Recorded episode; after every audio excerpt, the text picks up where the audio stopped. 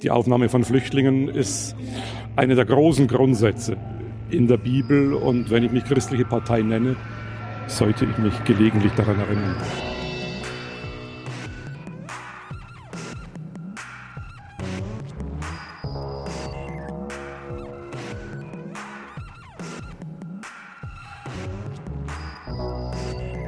So, eine neue Folge. Junge Naiv, wir haben hier einen neuen Gast. Bist du Politiker? Nein, Was bist du? Journalist. Magst du dich kurz vorstellen? Heribert Brandl, Chef der Innenpolitik bei der Süddeutschen Zeitung. Was macht die Innenpolitik in Deutschland?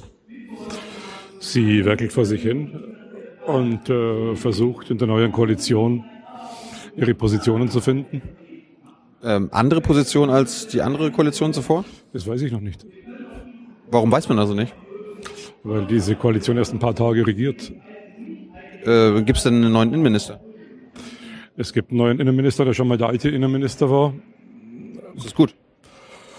Auch das wird sich erst herausstellen. Luther de, Thomas de, de Maizière hat sich in seiner ersten Periode als Innenminister bei den wichtigen Themen oder die ich für besonders wichtig halte, die Integration der Ausländer, den Dialog mit den Muslimen, ein bisschen wenig interessiert gezeigt, äh, wenn wir die Islamkonferenz nehmen. Die hat ja Wolfgang Schäuble als Innenminister initiiert. Der war auch schon Innenminister. Der war Innenminister, schon geraume Zeit her. Hat die Islamkonferenz initiiert, also den, das große Reden mit den Muslimen in Deutschland, hatte großes Interesse daran. Sein Nachfolger damals war de Maizière, hatte weniger Interesse. Dann kam Friedrich, hatte noch weniger Interesse.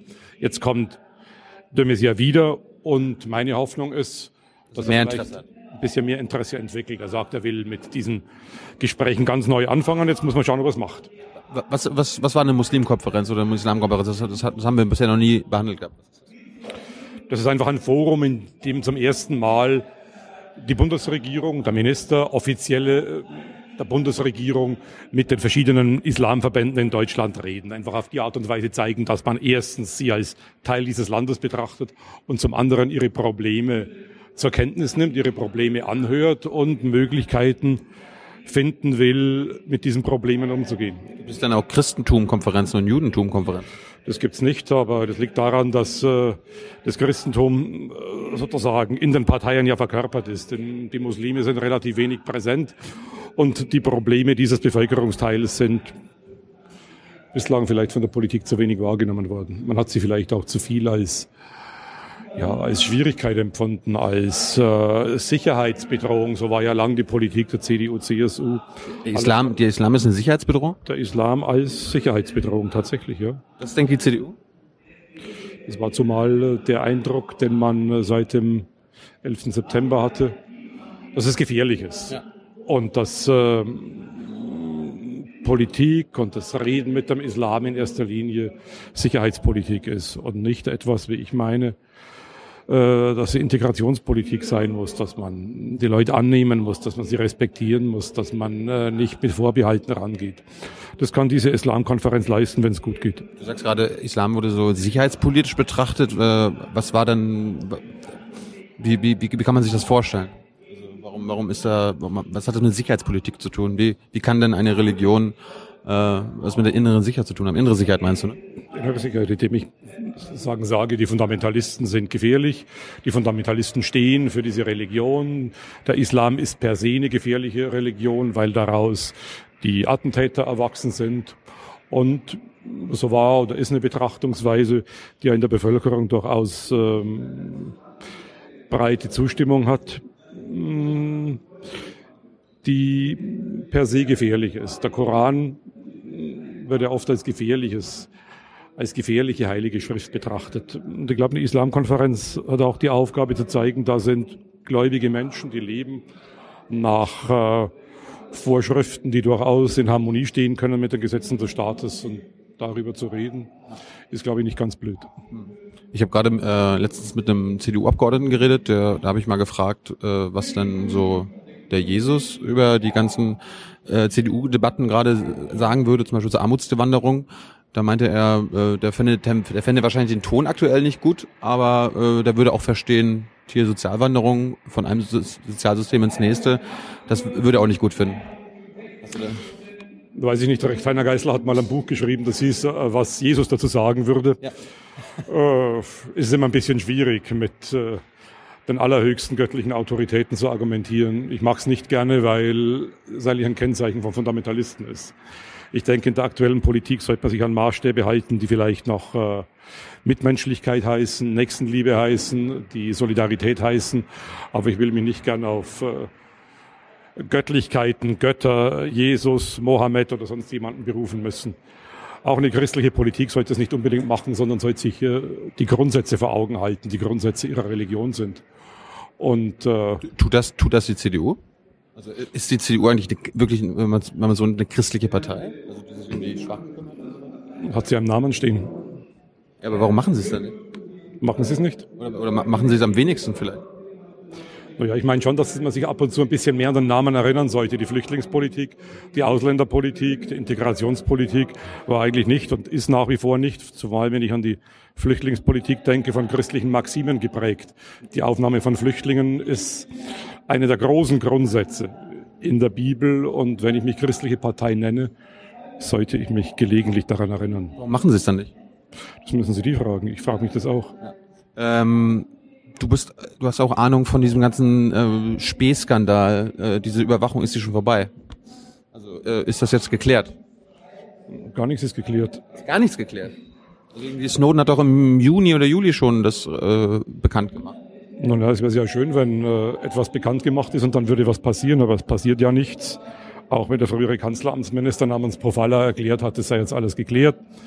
Die Amerikaner würden das nicht mehr machen, aber es hat sich herausgestellt, dass sie. Sie machen es immer noch weitermachen. Obama hat auch in seiner jüngsten großen Rede keinen Zentimeter keinen Zentimeter zurückgewichen. Es wird weitergemacht. Die amerikanischen Geheimdienste spionieren, die britischen spionieren auch. Es gibt kein Notfreiabkommen, die Deutschen machen es auch, aber sie sind ein bisschen besser kontrolliert, nämlich demokratischer kontrolliert als der amerikanische ja. und sollten sich jedenfalls an äh, die hiesigen Gesetze halten. Sie tun es auch nicht immer, aber sie machen es nicht so exzessiv und nicht so exzessiv gesetzeswidrig, wie es amerikanische Geheimdienste machen. Wie, wie können, ist es, ist es überhaupt zu verhindern, dass äh, andere Geheimdienste das sammeln? Also, es ist ja ein andauernder Grundrechtsverletzungsdingens. Kann man, kann man das überhaupt verhindern? Also können wir jetzt auf, von einem auf anderen mal sagen, hört auf damit? Oder ist das illusorisch? Ja, fordern können wir, können wir das natürlich schon. Also wir könnten danach trachten, dass es zumindest auf deutschem Boden nicht passiert. Wenn die aber äh, ich habe gelernt, im Internet gibt es keinen Boden, also gibt es keine nationalen Grenzen. Naja, Gott, es gibt Abhörstationen hier und es gibt Zugriffspunkte hier. Zumindest die könnte man versuchen abzuschalten, beziehungsweise kann man auch Ermittlungen führen. Ich kann auch Ermittlungen führen, Ermittlungen der Staatsanwaltschaft, also strafrechtliche Ermittlungen wegen Zugriffe auf deutsche Daten wegen Grundrechtsverletzungen, wegen Gesetzesverletzungen, die von außerhalb passieren.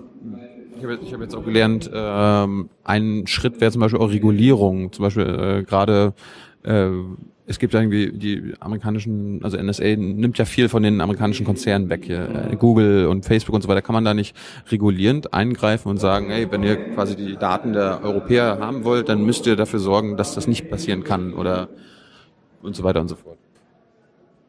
Oder wir irgendwie das technisch so äh, schützen, dass es äh, nicht möglich ist, anzugreifen? Ich bin kein Techniker. Ich meine, die Europäer müssten.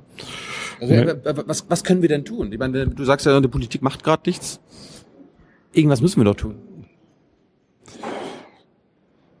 Es gibt alle möglichen Dinge auf allen möglichen Ebenen. Erstens, ich habe es angesprochen, die Generalbundesanwaltschaft kann vernünftig ermitteln gegen die Amerikaner und gegen die amerikanischen Geheimdienste. Es kann nicht sein, dass sich, wenn es die Chinesen machen würden, wenn es die Russen machen würden, wenn es weiß Gott wer machen würde, dass ich ermittle und das für eine Straftat halte und wenn es die Amerikaner machen, ist es okay. Du, glaub, du glaubst also, wenn, wenn es jetzt rausgekommen wäre, dass äh, wenn, wenn das Chinesen und die Russen gemacht hätten, dann würden, würde das auf jeden Fall jetzt anders laufen? Natürlich wird es anders laufen. Guillaume war damals im Auftrag der DDR Spion, gegen den wurde ermittelt, er wurde verurteilt. Wer war das? Guillaume war ein Spion, der bei Willy Brandt spionierte. Also er war einer der engsten Mitarbeiter von Willy Brandt, dem Bundeskanzler, und wurde damals eingeschleust. Ja. Den hat man natürlich verurteilt. Wenn jetzt Spione tätig werden, die das Kanzlerhandy abhören, kann man auch die verurteilen, gegebenenfalls, zumindest kann ich gegen die ermitteln. Das ist der eine Weg. Der andere Weg ist die, ich kann äh, die Amerikaner natürlich zu einem Abkommen drängen und kann den Druck auf die Art und Weise herstellen, dass ich sage, wenn, solange das nicht der Fall ist, stoppe ich alle laufenden Verhandlungen für Verträge und Abkommen, an denen auch ihr Interesse habt. Solche Abkommen werden derzeit verhandelt. Welche? gibt so internationale Handelsabkommen beispielsweise.